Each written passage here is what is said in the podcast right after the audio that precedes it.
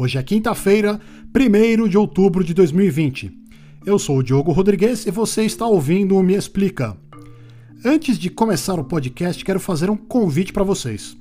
Hoje, às 7 horas da noite, eu vou fazer uma live sobre o TikTok. Eu vou conversar com o jornalista de tecnologia Guilherme Felite para entender melhor essa ferramenta, esse aplicativo e saber como ela pode azedar a relação entre a China e os Estados Unidos. Não percam, hein? Vai ser às 7 da noite no Instagram, arroba meexplicasite. Falando em Estados Unidos, na terça-noite os americanos ficaram perplexos com o debate entre os candidatos a presidente.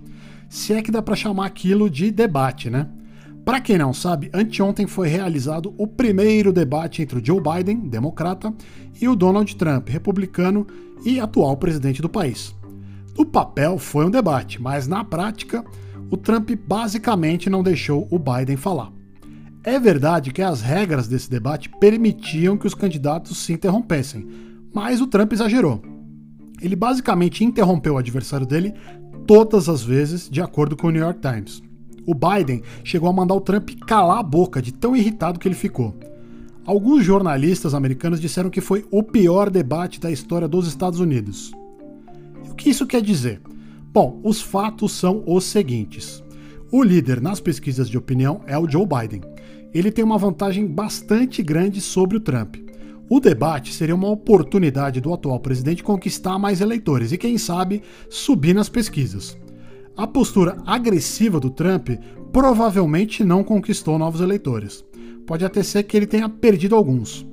O mediador do debate, que foi transmitido ao vivo pela rede de notícias CNN, perguntou ao Trump se ele condenava a atuação de grupos de supremacistas brancos.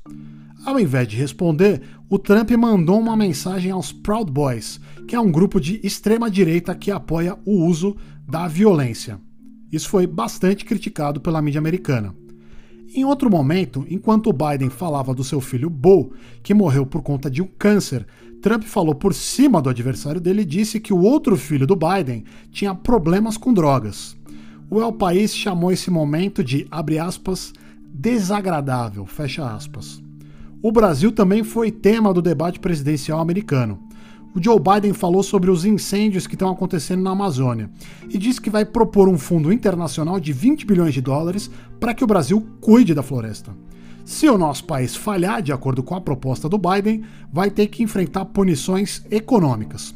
O Bolsonaro criticou o Joe Biden nas redes, dizendo que a proposta do democrata é lamentável.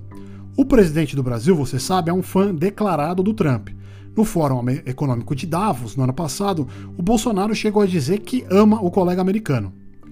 Qual é o resumo dessa ópera? O que esse debate significa? Bom, é muito difícil dizer. É verdade que o Biden está na frente das pesquisas, mas ainda tem muito chão até o dia 3 de novembro, quando as eleições americanas vão de fato acontecer. Em 2016, a maioria das pesquisas dizia que a Hillary Clinton ganharia do Trump, não preciso nem dizer para vocês o que aconteceu, né? Até lá, teoricamente, vão acontecer outros três debates entre os candidatos. Além disso, a gente tem que levar em consideração que a pandemia não acabou. Isso pode influenciar a votação lá nos Estados Unidos. E por que exatamente, você vai me perguntar? Bom, em vários estados, os eleitores podem votar pelo correio. Isso significa que as pessoas não precisam sair de casa. Nos Estados Unidos, o voto não é obrigatório. Então as pessoas podem simplesmente decidir não sair de casa no dia da eleição, como por exemplo, com medo de pegar o coronavírus. Elas não tomam multa, nada acontece. Mas com essa opção de votar pelo correio, mais gente pode decidir votar. De acordo com os analistas americanos, quanto mais gente for votar, pior é para o Trump, na grande maioria dos estados. Por isso, o presidente dos Estados Unidos tem atacado essa ferramenta, dizendo que ela pode ser fraudada com facilidade ele não provou como isso pode acontecer. De acordo com a BBC, o Trump bloqueou verbas dos Correios para tentar diminuir a capacidade da empresa de transportar as células de votação.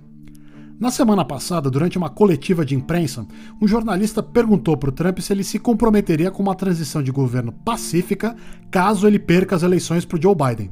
O Trump não respondeu à pergunta, o que mostra que ele talvez não esteja disposto a aceitar uma derrota. Em toda a história dos Estados Unidos, nunca um candidato que perdeu as eleições presidenciais contestou o resultado da eleição. Se o Trump realmente fizer isso, vai ser a primeira vez. Por todos esses fatores, é quase impossível dizer o que vai acontecer. O que a gente sabe é que a eleição vai ser muito disputada, e a julgar pelo primeiro debate, vai ser também muito agressiva. Por hoje é só, pessoal. A gente se vê na semana que vem. O Me Explica é apresentado e produzido por mim, Diogo Rodrigues. Quer mandar um elogio, sugestão, crítica? Me mande um e-mail no diogo@meexplica.com. Eu também estou nas redes sociais explicando o noticiário, o noticiário nacional e internacional. Arroba me explica site. Até!